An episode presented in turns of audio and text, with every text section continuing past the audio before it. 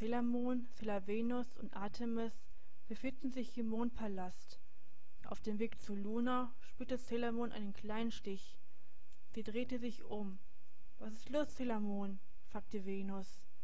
Ich frage mich, was mit den anderen ist, ob es ihnen gut geht, fragte Celamon. Keine Angst, wir werden sie wiederfinden, da bin ich mir ganz sicher, antwortete Venus. Celamon nickte. Merkur befindet sich in einem Ort, der sehr nebelig ist. Sie kann kaum was sehen, also benutzt sie ihre Brille.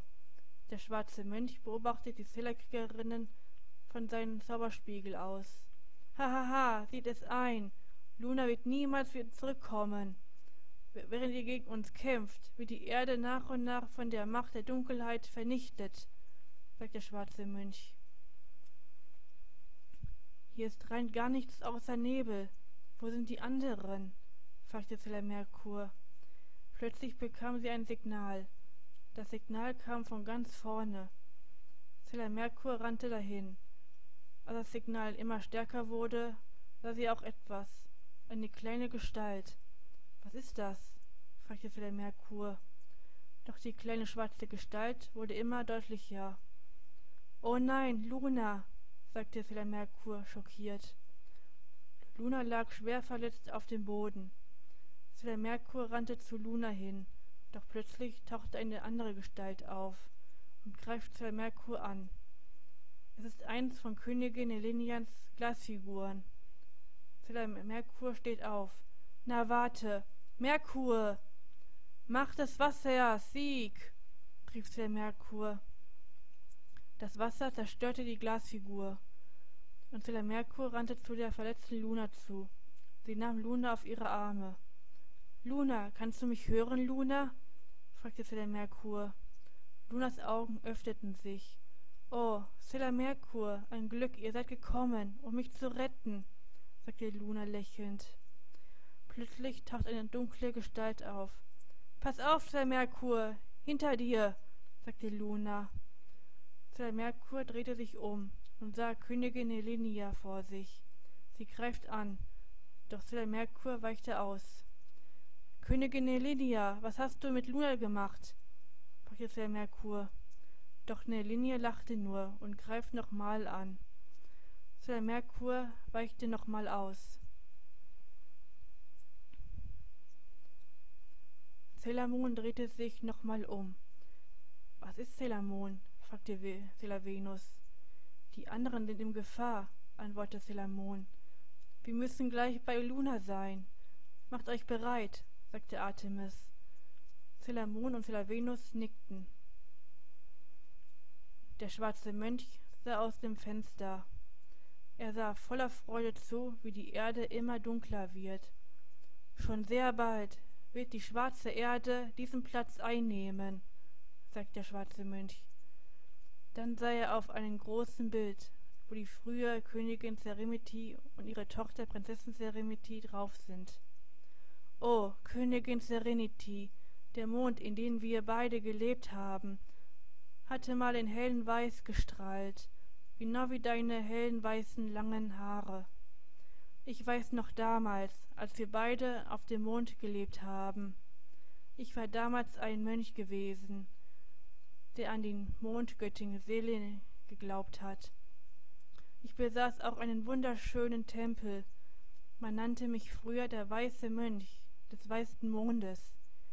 Ja, ich habe Königin Seremiti begehrt. Ich habe sie geliebt, doch sie hat mich abgewiesen. Ich wollte ihr sagen, dass ich sie liebe, und sie weist mich ab. Mit meinem gebrochenen Herz streife ich durch die ganze Galaxie und fand plötzlich ein dunkler Planet, das hinter der Erde ist. Ich fühlte mich von seiner grenzenlosen Macht hingezogen. So kam ich auf die dunkle Macht der schwarzen Erde. Mit dieser Macht kann ich zurück auf den Mond. Ich wollte mich an Königin Serenity rächen. Deshalb habe ich das Mondkönigreich in Dunkelheit umhüllt. Doch Königin Serenity hat den magischen Silberkristall benutzt und mich in die schwarze Erde verbannt. So wurde ich zum schwarzen Mönch der schwarzen Erde. sagte der schwarze Mönch. Er sah weiter das Bild an. Sieh nur, Königin Serenity, sieh, was ich mit der Erde mache. Schon sehr bald gibt es diese Erde nicht mehr.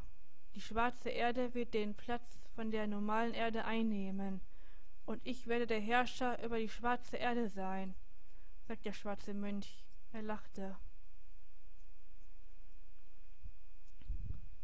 Zella Merkur weichte die Attacken von Königin Nelinia aus. Mit Luna auf den Arm rannte sie von Nelinia weg. Sie weiß nicht, wo sie sich verstecken soll, also rannte sie immer tiefer in den Nebel rein. Sailor, Sailor Merkur, bitte, lass mich hier. Du musst dich selbst retten, sagte Luna. Was? Nein, das mache ich nicht, sagte Sailor Merkur.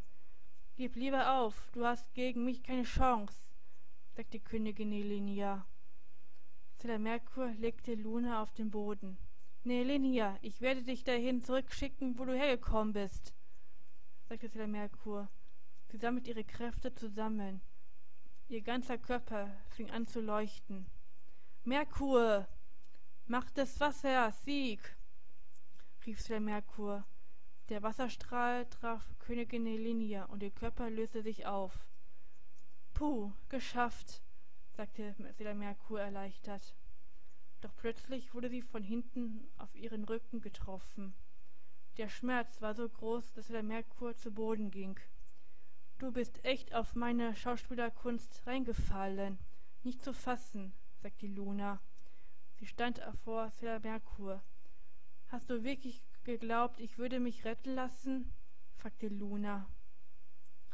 Merkur sah Luna in, die Augen.